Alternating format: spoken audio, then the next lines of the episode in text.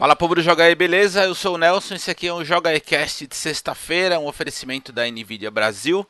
E hoje eu estou acompanhado do Maxon, que vai aproveitar para falar dos aniversariantes de março, né? É... Exatamente, eu fiquei me sentindo meio culpado da outra vez, porque a gente tinha conversado anteriormente para falar sobre isso e eu esqueci. A gente se empolgou tanto com os, com os tópicos do, do último Joga Cast, do de quarta na real, né? Penúltimo, que eu fiquei. Eu, eu me esqueci. E como março tem sido é, é, um mês especial nesse sentido. Muitos jogos estão completando aniversário anos, né? fechado. Né? É, na verdade, todo, todo, todo dia tem bastante jogos, né, nos aniversários quebrados, mas é legal falar dos que fazem 10, 15, 20, 25, pra você se sentir muito velho, assim. Imagina então... que talvez tenham pessoas ouvindo ou assistindo a gente que nem tem essa idade. É, eu acho aí, aí você se sente velho de verdade eu sempre fico naquela curiosidade de, de saber, né, como, como que seria a, a, a recepção, a percepção de uma pessoa que começou a jogar videogame recentemente e experimenta um Panzer Dragoon, por exemplo, ou, ou, algo do tipo, e como que é, né? Como que é na cabeça dessa pessoa um negócio desse? É uma, é uma coisa muito louca, assim. Mas vamos lá, e depois, depois que o Maxon fizer as considerações dele, eu vou falar de um assunto que eu li hoje que eu gostei demais, inclusive fiz um post no blog para quem não acessou o blog, eu não tenho o hábito de acessar, eu fico deixo aqui o convite para que faça isso, é jogae.tv. Não é uhum. é sempre que eu posto as coisas lá, mas quando aparece um assunto que me interessa demais, eu faço o post. Eu vou falar sobre isso hoje. E fechar a semana com a minha indicação de jogo gratuito que eu tenho feito essa semana inteira. Eu comecei essa ideia, Maxon, por conta do lançamento do Call of Duty Warzone. Certo. E aí eu falei, ah, então vou aproveitar um dia da semana, né? Cada um dos dias da semana eu vou indicar um jogo diferente de graça para quem quiser experimentar e tô tentando pegar de gêneros bem diversos assim. Então daqui a pouco eu dou a uhum. minha indicação, então o Maxon vai falar aí a lista de aniversariantes de março. Aliás, tem uns jogos bem bons, né? Alguns que eu é. nunca joguei e que eu até hoje tenho muita vontade, um dia eu, eu mato essa curiosidade. É, a sua percepção já vai ser diferenciada também, mas eu sempre fico curioso. Eu, eu até, eu, até que eu gostaria de ter, assim, na família, é, uma molecada, assim, sabe? A minha família é grande e tal, mas aqui é próxima, acaba sendo muito pequenininha. Eu não tenho nenhum adolescente chato para poder me dizer. e aí, qual é que é? O Chrono Trigger, como que tá sendo? Como que você. Qual que foi, né? Mas, mas começando aqui com um jogo que é, vai ser resgatado esse ano já faz muitos e muitos e muitos anos que não temos um Panzer Dragoon novo. É, Panzer Dragoon foi um dos jogos ali da janela de lançamento do Sega Saturn, que foi um videogame é, bastante querido, mas bastante problemático. Ele teve uma concorrência muito pesada, não conseguiu dar conta. A Sega já estava vivendo dias um tanto difíceis. É, é, bem legal a história do Sega Saturn, né? Uma história que tem altos altíssimos, baixos baixíssimos, mas a, a, o Panzer Dragoon ele veio que meio que ele nasceu com a ideia de mostrar o poderio 3D do console, já que ele era um console que foi programado, arquitetado para ser a máquina de 2D mais poderosa até então. E ele realmente é. Se você coloca ele ao lado do PlayStation, que era o principal concorrente, nesse aspecto, ele está anos luz à frente. Se você pega os ports de jogos de SNK e Capcom do The King of Fighters, a série Versus da, da Capcom que coloca do lado, né? A versão de Sega Saturn, que era basicamente perfeito com relação ao arcade e a de PlayStation, dá para perceber. Porém, é, quanto à capacidade 3D do console, ele era extremamente complicado, dito como um dos, um, uma das arquiteturas mais difíceis de se programar quanto ao 3D, e o Panzer Dragoon tinha essa difícil tarefa. A equipe, é, o Team Andromeda, que foi encarregado por fazer o, o, Panzer Dragoon, de mostrar a que veio nesse sentido. E ele realmente é impressionante quando você para e pensa nesse com relação a, a, ao tempo que foi que, que o jogo teve para ser feito, a, as dificuldades na época, o fato de ser de começo, né, 25 anos, é, ele completa agora, então o pessoal ainda estava os desenvolvedores da SEGA ainda estavam se adaptando ao, console novo. E o cabeça da história é um maluco chamado Yukio Futatsugi. E esse cara é legal dizer, pontuar ele bem, porque ele tem uma história que depois da SEGA ele teve uma passagem rápida pela Konami e ele foi parar na Microsoft.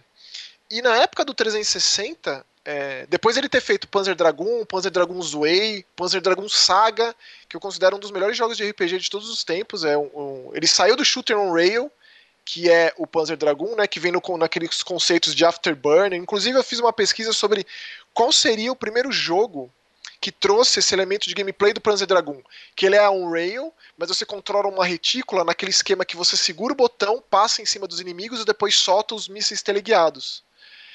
E eu cheguei na, na, na, conclusão que o Afterburner foi o primeiro a fazer isso. Inclusive é o primeiro jogo do Yu Suzuki.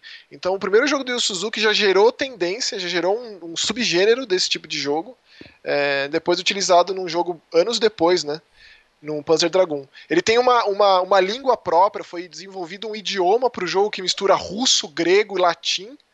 É, ele tem umas características muito doidas. Assim. Ele tem um design de monstros, dos dragões, eles são muito característicos, né? do próprio é, é, Panzer Dragoon. Até legal ele usar esses dois Os para deixar bem a parte de um dragão convencional. É, e aí, quando ele saiu da SEGA, depois de ele ter feito o Panzer Dragoon Saga, e foi para a Microsoft, ele chegou a fazer um jogo de ação que infelizmente ele não foi lançado no Ocidente, porque certamente ele teria sido tão famoso ou, ter, ou, ou ele teria tido uma audiência tão, tão é, um secto tão fervoroso, mais obscuro quanto um Otogi da vida, que chama é, Magatama. Eu vi bastante vídeo de gameplay desse jogo é, no YouTube, mas ele ficou no Japão só. Ele parece um hack and slash muito bom assim de jogar. E é mais um daqueles que fica lá, né? É, na obscuridade quando a gente vai ter a oportunidade de jogar esse jogo. De qualquer forma, depois disso, é, ele foi o cara que desenvolveu o Phantom Dust. A ideia é do é, é desse maluco, do Futatsugi. Ele eu, que deu... eu amo esse jogo. Pois é, é dele. É, e aí, quando passou de geração, teve a transição por 360, ele já estava com a desenvolvedora dele chamada Grounding Inc. e ele chegou a fazer 100% um Panzer Dragoon para Kinect que ficou com o nome de Project Drago, mas ele, ele, rece, ele recebeu uma demo pro Xbox 360 japonês. Então, se você procurar vídeos desse Project Draco no, no, no YouTube, você acha. E quem foi felizardo no, no, de, de, baixar isso na época conseguiu jogar. Mas esse jogo completo foi cancelado e foi transformado no Crimson Dragon, que foi considerado como se fosse um sucessor espiritual da franquia. É, a história é meio triste, né, quando para pra pensar, porque o Crimson Dragon é um jogo de lançamento do Xbox One. Ele foi malhado na época porque ele tinha uma dependência de, de você ter amigos que jogavam também para você progredir no jogo sem a dependência de microtransação, sem a dependência de pagar para evoluir o seu dragão. Eu tive a sorte de, na época, o Bruno jogava bastante, então eu consegui chegar até o final. Acho que você também jogou, né, Nelson? Joguei, mas eu não terminei, acredite se quiser.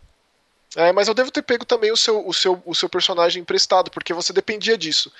É, é, ele é um jogo mais profundo do que um Panzer Dragon Horta, que ele também fez, é, que também é bom dizer, né, que é um dos, para mim pelo menos, um dos grandes jogos do primeiro Xbox. É, mas ele é mais aprofundado, ele tem mais elementos de, de, de, personalização do dragão, mais fase e tal, mas você depende da ajuda para conseguir progredir.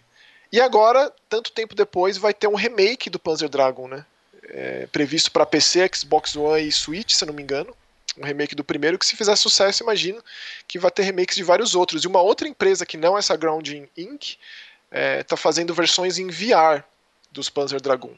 Então eles estão aproveitando esse aniversário de 25 anos para tentar revitalizar mesmo uma franquia assim milenar dos videogames, assim que eu tenho um carinho muito grande e que ficou meio apagada na época, assim, né, infelizmente, porque o Super Nintendo ainda estava em alta, então já aproveito para puxar o meu próximo aniversário. Um dia depois, no dia 11 de março de 95, saiu um dos jogos mais importantes, mais populares de todos os tempos, que é o Chrono Trigger. É, para mostrar como o Super Nintendo ainda estava em alta quando o Saturno estava chegando no mercado, né? O Chrono Trigger é um jogo de, de, de, ter um time de, dos sonhos, assim, com grandes nomes dos RPG japoneses, como Takashi Tokita, quem é fã de Parasite Eve sabe bem como esse cara é importante. Tem no roteiro um cara chamado Masato Kato, que é nessa época aí, lá nos 16, 32 bits, é um cara fundamental, porque ele foi responsável, ele é o diretor dos três Ninja Gaiden de Nintendinho, então ele é um dos pioneiros na forma de se contar história em videogame com aquelas cutscenes e tal. É, depois ele escreveu, por exemplo, Xenogears, que é um dos jogos que eu mais gosto, também um dos RPGs mais conceituados do primeiro PlayStation. Mas ele é um dos grandes é, responsáveis pelo roteiro do, do, do, do, do Chrono Trigger, juntamente com o, o Takashi Tokita também, e o Yoshinori Kitase, que é um grande produtor, é um dos nomes mais importantes de Final Fantasy da Square, desde a época de Squaresoft. É, então é um jogo assim que reuniu, é, por exemplo, Akira Toriyama no, no desenho, no traço, é, o, o, Yasunori Mitsuda na, na, na, composição junto com o Nobu Ematsu são, é uma galera assim surreal o que, o que fez esse jogo. E não por menos ele foi um dos jogos mais celebrados essa semana, um monte de gente postando em rede social as suas histórias com, a, com o Chrono, como foi jogar a primeira vez. Para mim teve um impacto muito particular porque eu é, acho que muita gente dessa época, né, que gostava desse tipo de jogo e tentava entender o que estava sendo dito ali, ficava com o dicionário do lado e eu meio que considero o jogo que me ensinou inglês, assim, que me preparou para o inglês foi o Chrono. Então, é, também fica aqui as homenagens. E é do Chrono que você estava falando, Nelson, que é um jogo que você gostaria de jogar? Também, do Vagrant Story. É, o Vagrant foi em fevereiro, né? Mas o Vagrant também é um dos grandes RPGs é, do primeiro são, PlayStation. São os dois que eu gostaria de jogar, que eu nunca, nunca. Eu nem tive a oportunidade e também nunca fui muito fã de RPG. Então, quer dizer, juntou uma coisa com a outra. Mas eu tenho muita vontade de jogar. É, a, o, o Chrono ele é batalha em turno, mas ele tem umas, umas particularidades assim que eu ainda acho que do tipo você pega a tríade mais maravilhosa do Super Nintendo de RPG japonês, que é Super Mario RPG, Final Fantasy VI e Chrono, eu acho que o Super Mario RPG seria o que você gostaria mais. Porque ele tem. além de ser o universo do Mario, para mim é o melhor Mario que tem aquele jogo. É, mas, mas nesse caso, tem... o Max, assim, quando eu digo que eu quero muito jogar, é, não é nem uma questão muito de gosto pessoal, mas eu acho que é uma questão de repertório mesmo, sabe? É Tentar entender é, o motivo, né? É o tipo de obra que eu preciso, é, eu preciso conhecer para entender. Concordo. E apoio muito. Talvez a, a, forma mais fácil de jogar Chrono hoje seja pelo celular ou então pelo DS. Tem um, tem um port de Nintendo DS, né, do Chrono. É, eu devo ter ele aqui em casa, Nelson, inclusive. Mas é isso. Então, 25 anos para mostrar que bizarro que era essa época, né? Panzer Dragoon saindo um dia antes de Chrono Trigger, completando 25 anos em março. É, e aí, para fechar, tem outros dois jogos que saíram no mesmo dia que é o Final Fantasy XIII e o Yakuza 3. Então eles completam 10 anos, é, foram lançados no dia 9 de março de 2010. O Final Fantasy XIII ele foi bem divisório assim na época, tinha opiniões bem, bem assim incisivas com relação à crítica, porque era muito se esperava bastante o jogo. É, ele foi anunciado como um projeto gigantesco, Fábula Nova Cristales, que seriam vários jogos, o 13, o Versus 13, o Agito 13. Foi uma coisa bem megalomaníaca da Square na época, que inclusive foi anunciado como é, exclusivo e depois virou multiplataforma. É, mas eu, eu sou um dos defensores do Final Fantasy 13, eu acho que ele tem coisas bem legais. Ele tem uma, um sistema de progressão que eu acho que é o maior problema dele, porque ele começa bastante linear, ele demora para se abrir que é uma coisa que a gente está acostumado, e o Final Fantasy XII ele já foi um, um, dos jogos que mais abriu nesse sentido, né? Tem um, um, dos universos mais expandidos da franquia. Mas eu gosto da, da, da, da, Lightning. Fazia tempo que a gente não tinha uma protagonista mulher, desde Final Fantasy VI com a Terra. É, ele tem um sistema de batalha interessante, o sistema de evolução de, de, equipamentos é um tanto conturbado, mas ele traz aquele esquema de Sphere Grid do 10, mas mais apropriado, tem uma evolução diferenciada.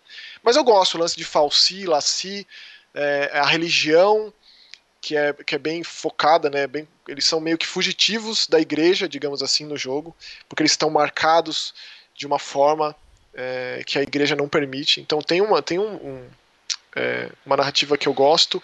A parte do, do vilão é meio, é meio falha, mas se você fica no jogo e vai até o final e depois ele foi bastante expandido, né? Ele teve o Final Fantasy 13 2, depois teve o Lightning Returns, que inclusive eu não joguei até hoje Lightning Returns, mas eu gosto muito do 13 2, para mim é, é, é, um dos grandes Final Fantasies da geração passada, mas eu acho que fica aí a, a lembrança, até porque a Lightning, ela, a Lightning ela fez tanto sucesso que ela saiu até na capa da Vogue, da revista de moda. Caraca. É uma, talvez tenha sido a primeira vez que uma personagem tenha saído na capa, tipo, né, não sei, não, não fiz essa pesquisa, mas é, é, eu acho que é a ser considerado, assim, é, é, a, ser, a ser pontuado, assim, a Lightning na capa de uma revista tão famosa assim. É, e é sempre legal saber opiniões das pessoas, porque na época teve muito debate sobre, mas e, e, hoje, né? Depois de tanto tempo, como que fica esse jogo? A memória afetiva afeta? é, a par ali da Vanille, da Fang, dos As, do Snow. O Hope é um dos meus personagens favoritos de Final Fantasy. É, sei lá, às vezes muda né, a percepção, as pessoas passam a gostar um pouco mais. E para fechar, o Yakuza 3, que foi um jogo. Eu gostei muito porque é, eu estava muito esperançoso, né, muita expectativa por esse jogo, então teve uma, um baque brutal de, de gráfico né, do, do Yakuza 2 pro Yakuza 3. O Kenzan, que foi o que veio antes, ele nunca foi lançado em, em inglês, assim como os, os, Yakuza de PSP, que, eram, que são dois jogos, né, que você começa com tipo um delinquente juvenil, entrando na Yakuza e crescendo ali, que é totalmente oposto dos Yakuza que a gente joga com, com o Kazuma, que já é um cara muito famoso, né, dentro da máfia e tal. Infelizmente a gente nunca teve essas versões em, em inglês para poder experimentar, e nem o Kenzan, que é um Yakuza feudal, na época lá do Japão feudal então. Então a expectativa era grande pelo 3, por mais que ele tenha saído completamente capado no PS3. Ele foi, é, não vou dizer censurado, mas a tradução limou muita coisa. A tradução tirou muitos dos minigames, muitas das side missions, por conta de tradução mesmo. Tanto que recentemente a gente falou aqui da importância do Yakuza Remastered, né, que saiu para PS4, porque em especial, Yakuza 3 ele foi retraduzido e é uma versão assim é, fiel na íntegra com relação à, à edição japonesa. Então, é, é, vale, vale dizer isso, vale mencionar isso também. Mudou de roteirista, então é uma história que tem uns plot twists meio. não tão legais quanto os dos outros dois, mas ele, ele foi legal porque ele saiu de Kamurocho, ele foi para uma região costeira de praia da, do Japão, então é uma, uma, uma região nova para ser explorada. É um jogo que eu gosto. Eu colocaria ele ali entre os que eu menos gosto da franquia, mas ainda assim é, tem bastante coisa que eu gosto nele. Então são essas as homenagens: 10 anos de Final Fantasy XIII, 10 anos de Yakuza 3, 25 anos de Chrono, 25 anos de Panzer Dragoon, e já que você citou o Vagrant, né, o Vagrant completou 20 anos em fevereiro. Que também assim é surreal pensar, porque o Vagrant é um dos grandes jogos do primeiro PlayStation. Bom, já vou aproveitar então e deixar o convite para que a gente faça essa coluna, essa inserção do Maxon uma vez por mês. Uhum. Para você falar dos principais aniversariantes do mês, porque foi muito legal. Não foi só uma citação, mas foi uma explicação a ah, respeito de cada um dos bem. jogos. Então eu, eu acho que é o tipo de informação que todo mundo vai curtir receber. Legal, então eu posso fazer ou no começo de no começo do mês referente ao mês passado ou no ah, final do mês referente ao mesmo mês. Ah, eu acho que, eu no, acho final, que... no final do mês referente ao mesmo mês é bacana, para fechar o, o Joga o mês. do mês. É. Ótimo, combinado. Legal, né? Beleza. E, então, é, para continuar, eu vou falar sobre a notícia que eu li hoje, que eu fiquei assim.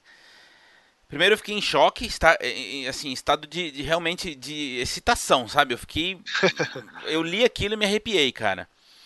É, mas antes de eu falar da notícia, eu quero, eu quero abrir um parênteses. Hum. É, a gente já falou sobre isso aqui no JogaIcast mais de uma vez, mas eu vou, eu vou repetir. Uh, muitas vezes quando a gente indica um jogo, ou quando a gente fala da importância de um jogo, é, é sempre bom deixar claro que a gente separa aquilo que é o gosto pessoal daquilo que de fato tem a ver com a importância do jogo. Então, é, para deixar isso mais claro ainda, quando eu digo, ah, eu não sou fã de Resident Evil, eu não estou dizendo que o jogo é ruim.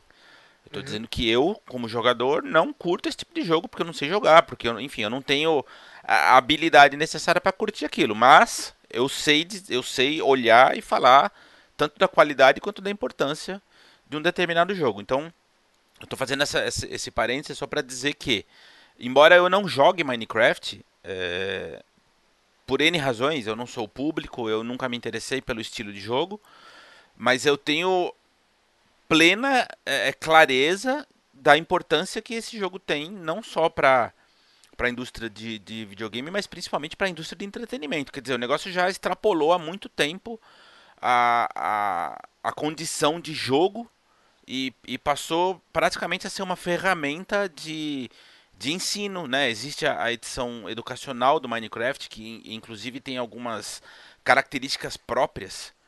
Uhum. E aí, exatamente por conta dessa, dessas características, uma delas, é, eu, descobri isso recentemente, tá? Que eu comecei a ler a respeito é, e, e, encontrei isso e achei extraordinário também. tem uma, tem uma característica dentro da, dessa versão educacional em que você pode é, escrever livros. Ele tem lá, tem um nome até bem específico, quer ver? Chama Book and Quill, que é um lugar em que você usa dentro do jogo para escrever livros mesmo, com teclado, digitando e coisa e tal. Pois bem, qual é a notícia que me chamou muita atenção hoje? Existe uma organização é, chamada Repórteres Sem Fronteiras, uh, que luta basicamente para manter a liberdade de imprensa ao redor do mundo. É, qual que é o propósito disso? Existem muitos governos ao redor do planeta que são autoritários, ditatoriais e coisas do gênero, que, em, cuja sociedade não tem acesso à informação independente. São, são sempre informações que passam pelo filtro do governo. Hum. Ou seja, as pessoas não sabem o que, é que se passa de fato ao redor delas. E muito menos ninguém pode ir contra aquilo que o governo quer que elas acreditem ou, ou, ou que elas sigam. Né? Em termos práticos, são locais em que os jornalistas são presos, são muitas vezes raptados, torturados, mortos e por aí vai. Tem, tem inclusive uma história muito recente daquele jornalista saudita que sempre, sempre foi contra o governo da, da Arábia Saudita e aí ele, ele, ele saiu de lá na volta ele foi para Istambul, foi preso no, no, no, consulado da Arábia Saudita em Istambul e mandaram o cara é, ser morto. Ele foi morto e esquartejado dentro do consulado. Isso aconteceu há dois anos. Ou seja, a gente está falando de coisas muito, é, pois é, a gente está falando de coisas muito graves, né? Então, lugares que é, os blogs são bloqueados, os, os jornais independentes são fechados, as pessoas não têm acesso à internet e por aí vai. Pois bem, esse grupo de repórteres sem fronteiras é, é, teve um, uma ideia que é assim é absolutamente extraordinária. Eles aproveitaram o, o Dia Mundial da, da, contra a censura cibernética, porque também esses países eles têm ferramentas que, faz, que vasculham a internet local em busca de informações que são contra o governo. E aí o que acontece? Eles fecham esses lugares, eles bloqueiam o acesso a esses determinados lugares. Não então, dura aprove... horas, né? Pois é.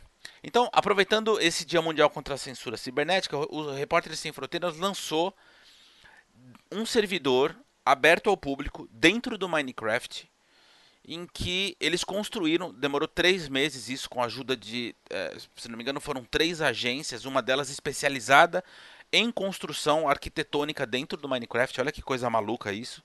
Uhum. Demorou três meses para eles construírem uma biblioteca em que eles pegaram todos esses, essas matérias, esses artigos, essas publicações que foram é, censuradas e que foram vetadas, eles transformaram isso tudo em livros, tudo em inglês, porque afinal de contas o inglês é o idioma universal, queira ou não queira.